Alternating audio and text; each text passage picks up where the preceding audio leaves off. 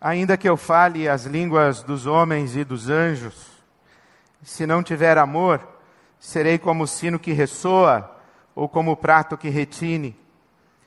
Ainda que eu tenha o dom de profecia e saiba todos os mistérios e todo o conhecimento, e tenha uma fé capaz de mover montanhas, se não tiver amor, nada serei.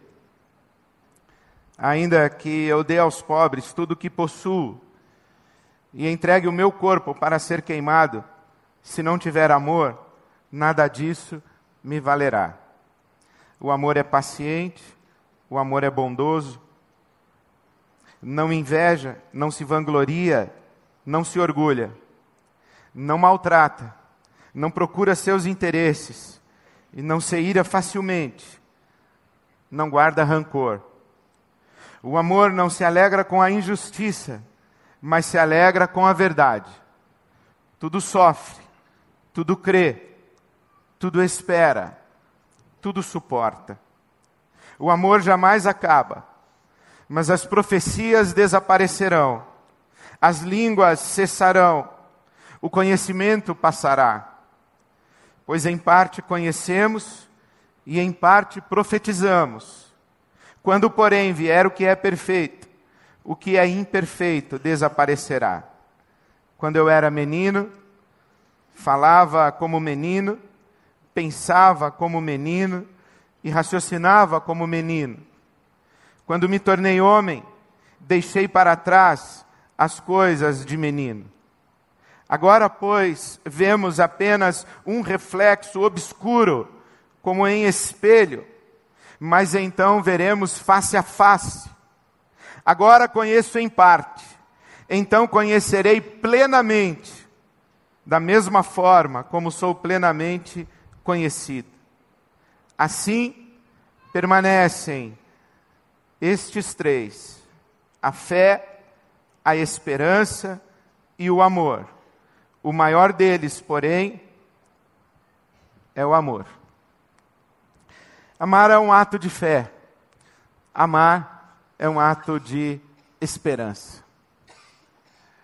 Porque amamos aquilo que não somos e amamos aquilo que não temos. Amamos, na verdade, aquilo que esperamos. Amamos amamos uma realidade futura. E por isso amamos em esperança. Amamos uma realidade futura com a certeza de que esse futuro que ansiamos e que esperamos e esperançamos, esse futuro há de se concretizar, há de se realizar. Porque o futuro que nós esperamos não é fruto da nossa imaginação, e o futuro que nós esperamos não é mera projeção do nosso desejo. O futuro que nós esperamos é resultado da promessa de Deus para nós, das nossas convicções espirituais a partir da revelação que recebemos na palavra de Deus e no Evangelho. Nós esperançamos esse futuro, o tempo quando todo o universo será finalmente restaurado, redimido, e a harmonia da criação voltará e também a harmonia da criação com o Criador. Chamamos isso de céu, ou novo céu e nova terra. Nós esperançamos esse futuro, nós esperançamos esta dimensão de experiência que chamamos de céu. Nós esperançamos o céu e ainda não estamos no céu, por isso ele está lá adiante. Esperançamos também o dia quando o Senhor Jesus tiver posto todos os inimigos debaixo dos seus pés e tendo triunfado sobre todos eles, há de devolver o reino a seu Pai.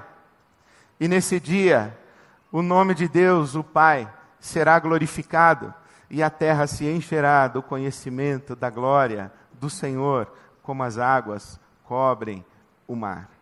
O último inimigo é a morte. Nós esperançamos sim a nossa vitória sobre a morte, porque se é certo que nos identificamos com Cristo Jesus em Sua morte, também nos identificamos com Ele em Sua ressurreição. E esperançamos, sim, ser tudo aquilo quanto estamos destinados a ser. Esperançamos o dia quando os nossos corpos mortais serão revestidos de imortalidade. Esperançamos o dia quando os nossos corpos corruptíveis serão revestidos de incorruptibilidade. Por isso esperamos. Esperamos do verbo esperançar. E amar é um ato de esperança, porque amamos tudo isso que ainda não temos, que ainda não somos. E amar é um ato de fé, porque amamos tudo isso que ainda não somos e que ainda não temos, e sabemos que não são as nossas forças suficientes para a realização desse futuro que esperançamos. Sabemos que um dia seremos tudo isso e desfrutaremos de tudo isso, mas isso não é resultado do nosso trabalho, da nossa diligência. É obra da mão de Deus, Ele nos prometeu e Ele há de cumprir. Essa é a nossa esperança, por isso esperamos em fé. Esperançamos e amar é um ato de esperança, um ato de fé. Amamos, portanto, aquilo que ainda não há, mas amamos principalmente aquilo que ainda não é. Amamos, amamos o imperfeito, amamos o inconsistente, o incoerente, Amamos o que ainda não é, na certeza de que virá a ser, de que será. É promessa de que participaremos da natureza divina. É promessa. Então amamos o que ainda não é. Na verdade, nós amamos os que ainda não são, acreditando que um dia serão. Porque só o amor é capaz de amar os que não são. Só o amor é capaz de acolher os que ainda não são.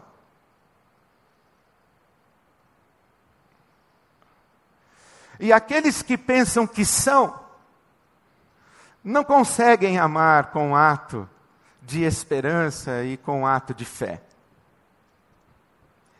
Aqueles que pensam que são, eles não têm muita empatia, simpatia, compaixão pelos que não são. Os que pensam que são, geralmente, julgam os que não são. Os que pensam que são, geralmente, condenam, excluem, rejeitam os que não são. Aprendemos isso na Bíblia. Um homem que se levanta para orar e ele pensa que é. E quando ele, que pensa que é, ora e olha para aqueles que estão à sua volta, percebendo-os como quem não é, diz: Graças te dou, Senhor, porque não sou como os demais. Eles não são, eu sou. Eu sou cheio de virtude, eu sou cheio de moral, eu sou cheio do Senhor eu sou cheio de fé, de fidelidade. Eu sou, eles não são. Os que pensam que são, rejeitam e desprezam os que não são. Por isso, alguém já disse que as portas das igrejas deveriam conter placas dizendo proibida a entrada de pessoas perfeitas. Porque é o que nós somos, pessoas imperfeitas. O perfeito ainda não é. O perfeito ainda não chegou, mas chegará. O perfeito ainda não é, mas será. Nós somos imperfeitos. E foi isso que Jesus nos ensinou quando disse que estava à mesa conosco. Jesus, que vem para os que não são, Ele que é, e que desce da sua glória para estar conosco à mesa. Jesus vem para os que não são. E os que pensam que são criticam Jesus. Como que o Senhor que é se dá a quem não é? Como o Senhor que é se mistura com essa gentalha que não é? E Jesus diz: Mas foi justamente para esses que eu vim. Eu não vim para buscar os justos, mas sim para chamar os pecadores, porque não são os, os sãos que precisam de médicos, são os não sãos que precisam de médicos. Eu vim para os enfermos, eu vim para os doentes, eu vim para chamar os pecadores, e vim para estar à mesa com eles e para trazê-los à minha mesa. E com isso, Jesus ressignifica por completo os códigos e protocolos de acesso à mesa divina. Porque a sua época, a mesa divina era acessível apenas para aqueles que eram moralmente irrepreensíveis aos olhos humanos. E Jesus vem para pessoas de reputação duvidosa ou pessoas de reputação explicitamente condenada. No tempo de Jesus, o acesso à mesa divina era para pessoas puras ritualmente. Era para os levitas, os sacerdotes, as pessoas da religião, e Jesus se mistura com a gentalha. O acesso à mesa divina era para o povo da aliança, tinha o critério étnico, e Jesus diz: venham, Ciro-Fenícios, romanos, persas, venham todos. Não apenas o povo identificado como hebreu. E Jesus quebra todos os protocolos e os que não são podem estar à mesa com ele e justamente a mesa. Porque Jesus vem para distribuir o pão e ele o faz, e muito embora ele multiplique os pães, Jesus não diz assim: façam fila para que recebam o pão. Jesus não diz assim: façam um cadastro numa organização, escolham aqui a ONG dos meus discípulos em Jerusalém e façam o cadastro. Apareçam lá de quinta-feira à tarde para retirar o pão. Jesus não diz isso. Jesus disse: agrupem-se, organizem-se, sentem-se, acomodem-se. Divide a multidão em pequenos grupos e diz: acomodem-se, acalmem-se. O pão lhes será levado o pão lhes será distribuído, o pão lhes será ofertado. É esse Jesus que transforma o chão batido em mesa. Porque sim, nós distribuímos o pão, mas nem só de pão vive o homem, mas de toda a palavra que procede da boca de Deus. E a palavra que procede da boca de Deus é: Você é meu filho amado, em quem eu tenho prazer. Você é minha filha amada, em quem eu tenho prazer. E então está Jesus diante da gentalha e diz assim: Vocês vocês na multidão, vocês sem pai nem mãe, sem Deus, sem esperança, sem promessas, vocês que não são povo, vocês que não fazem parte da aliança, foi para vocês que eu vim, para lhes dizer que vocês são sim filhos e filhas amados de Deus e que vocês têm lugar à mesa e que eu tenho prazer em sua companhia, na minha mesa. Não é distribuir pão, é dilatar o coração e incluir os que não são na mesa de comunhão.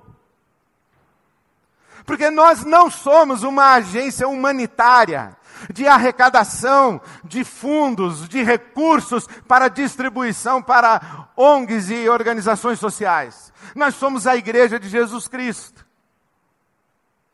Nós não fazemos assistência social. Nós chamamos à mesa aqueles que não sabem que são filhos amados de Deus e filhas amadas de Deus. e os trazemos para a mesa, e fazemos isso repartindo com eles o nosso pão. Mas o que repartimos com eles é muito mais do que o pão, porque nós repartimos com eles a mesa, a comunhão. Sim, é importante repartir o pão, porque a palavra de Deus diz que a nossa fé sem obras é morta. E já disse o pregador que a fé sem obras é morta, e porque é morta não é fé, é fétida. Quem tem fé sem consequência de solidariedade, de bondade e generosidade, fede, porque fala, mas não vive o que fala. Então a fé é morta. Então é importante a gente distribuir o pão. E a cada ano que passa, isto ganha mais densidade no meu coração, e acredito que no nosso coração, como comunidade, aqueles de nós que estamos vivendo há mais tempo nessas nossas campanhas de final de ano, deixe-me saber, quem está aqui participando pela primeira vez de uma campanha de Natal da IBAV? Bem-vindos. Prepare seu talão de cheques. Ore bastante. Coloque o seu joelho no chão e prepare-se para você viver uma grande festa no dia 16 de dezembro, o dia do encerramento da nossa campanha. Porque nós que temos vivido essa campanha já há vários anos, ganhamos um senso de responsabilidade. Confesso que quando nós começamos essa nossa caminhada, eu pensava o seguinte: vamos celebrar o Natal com solidariedade, com generosidade fazendo uma mesa de Natal para as pessoas que não têm acesso a uma mesa. E começamos a repartir, começamos a doar. E percebemos que não bastava doar e fazer uma festa de Natal, não era um evento de final de ano. Era um compromisso de caminhada e de cuidado. Era um compromisso com a vida. Então fomos nos envolvendo mais. E naquele tempo eu imaginava que nós doávamos na medida das nossas possibilidades, como ensina a palavra de Deus.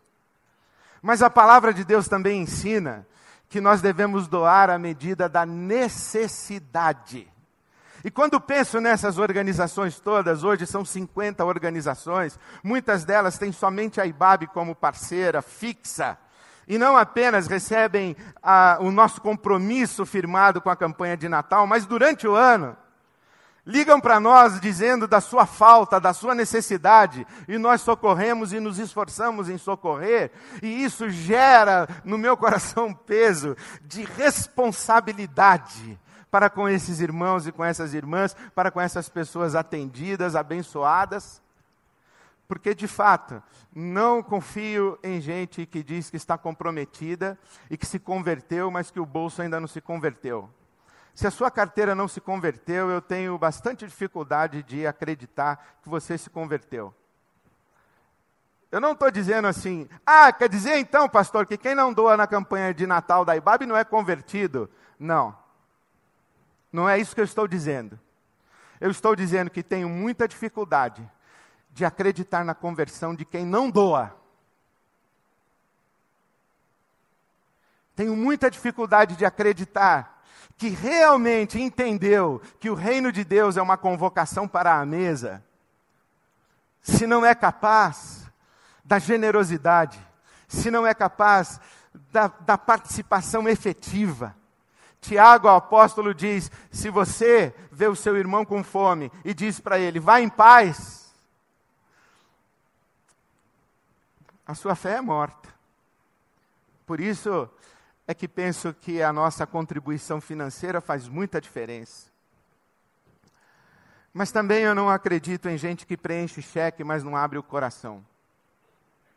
Ainda que eu desse todos os meus bens para os pobres, se não tivesse amor, nada disso valeria. Eu nada seria, de nada adiantaria.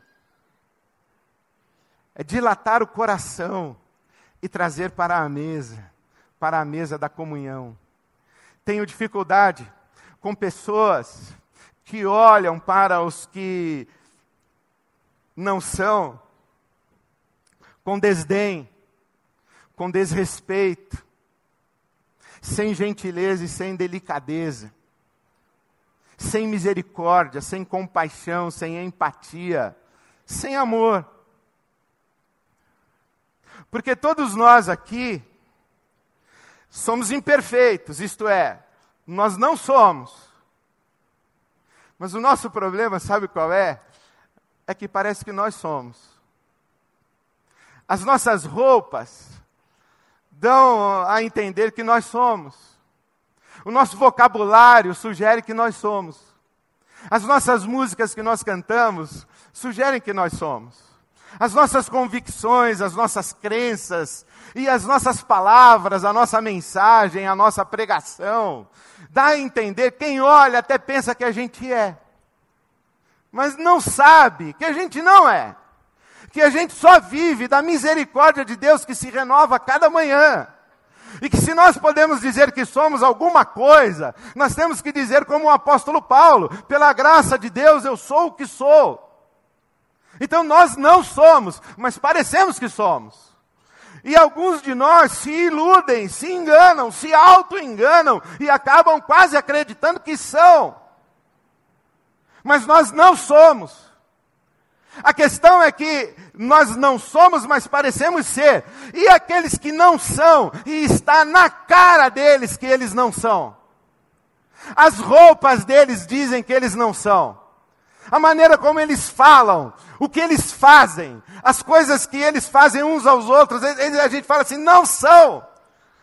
Está na cara deles, e quando nós percebemos que eles não são, e nós os tratamos como diferentes de nós, como se nós fôssemos alguma coisa, nós então abandonamos o Evangelho e abandonamos a mesa, porque nos colocamos ao lado daqueles que rejeitam, condenam, excluem os que não são. E o problema disso é que Jesus está na mesa com eles e não com aqueles que estão de fora criticando. Por que, que você come com eles? Então, sim, nós não somos. E Jesus nos chama à mesa. Nós não somos uma agência humanitária, nós somos a igreja. Porque quando Jesus nos chama à mesa, ele nos chama de pecadores e de enfermos, e nos chama para a saúde, e nos chama para a santidade, porque a presença de Jesus inspira e cativa. Então a igreja de Jesus é a comunidade dos imperfeitos, das imperfeitas, das pessoas imperfeitas, das pessoas que não são, mas sabem que não são. E porque sabem que não são, desejam ser. As pessoas que não são, tomam consciência do fato de que não são, mas quando estão diante de Jesus e contemplam o amor, a graça, a bondade de Deus na face de Jesus e a mão de Jesus estendida, nós que não somos, olhamos para Jesus e aspiramos ser, desejamos ser.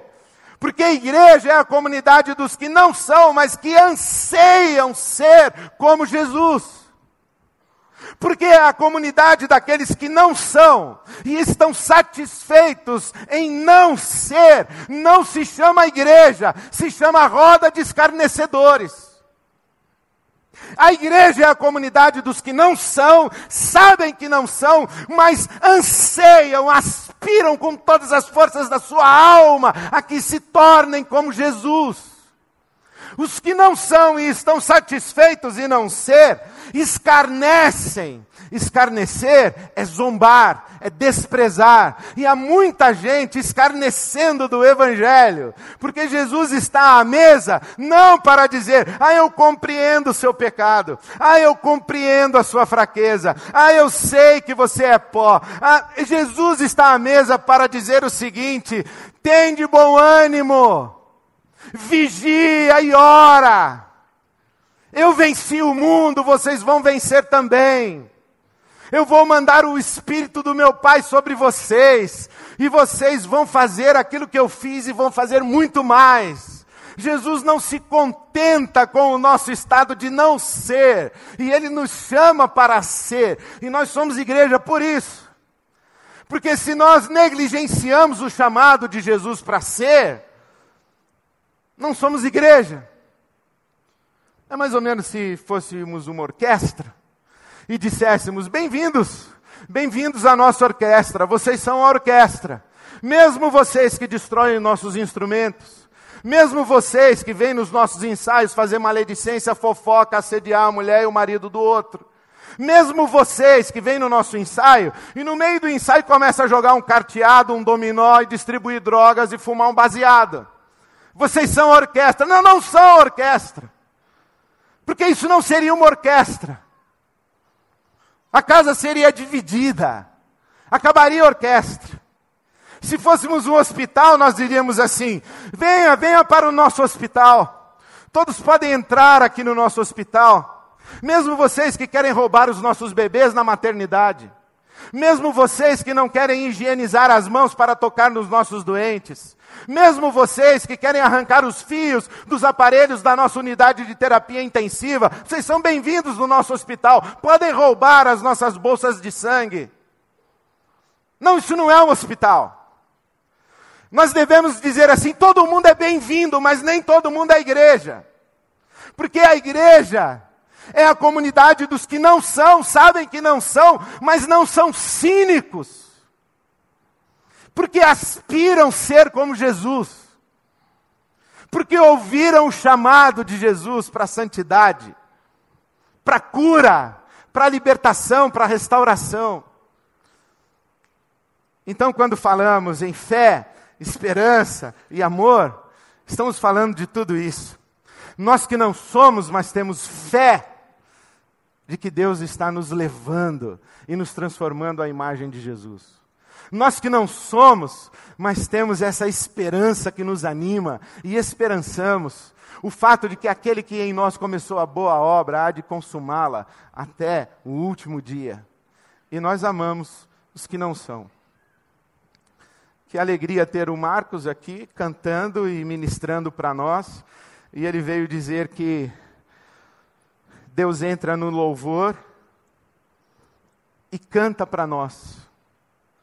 Ser valente, ser valente, ser valente.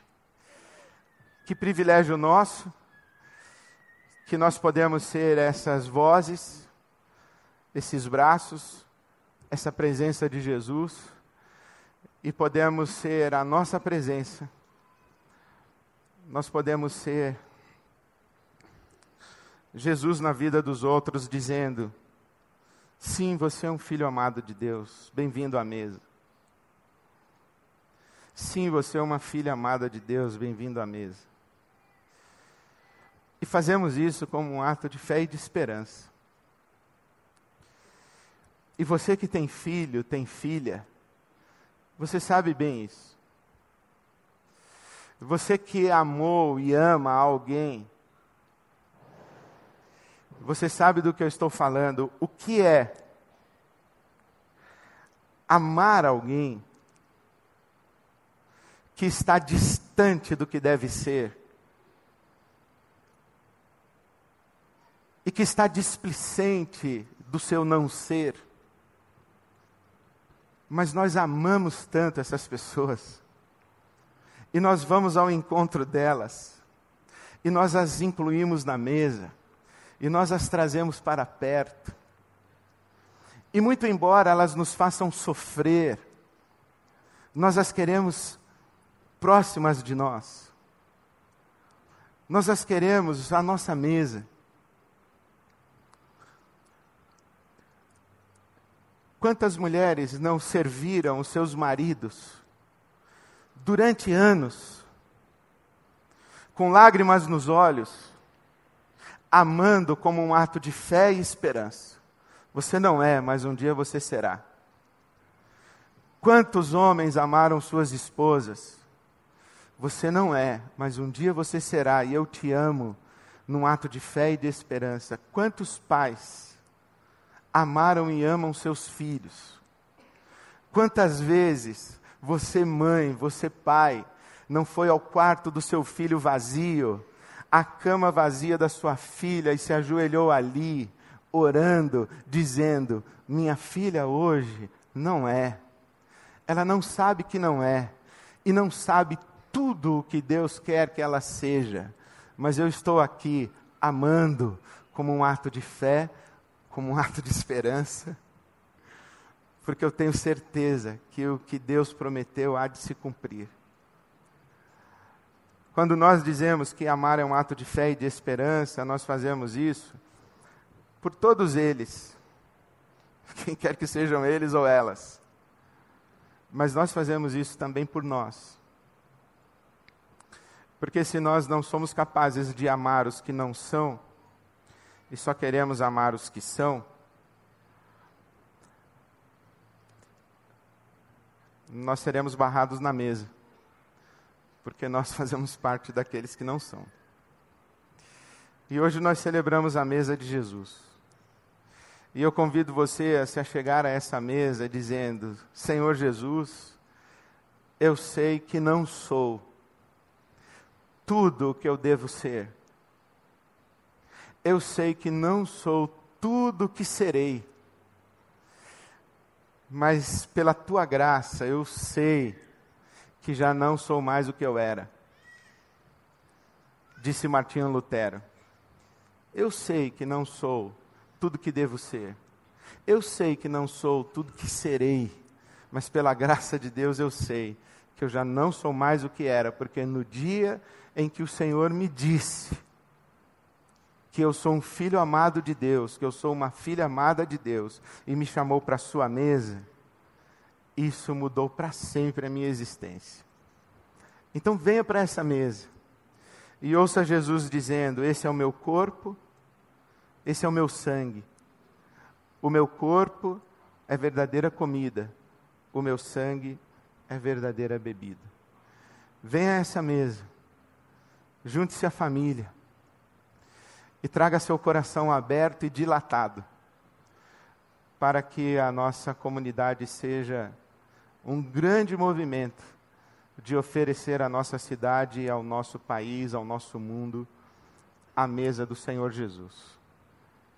Bem-vindo, bem-vinda à mesa dos que não são. Amém.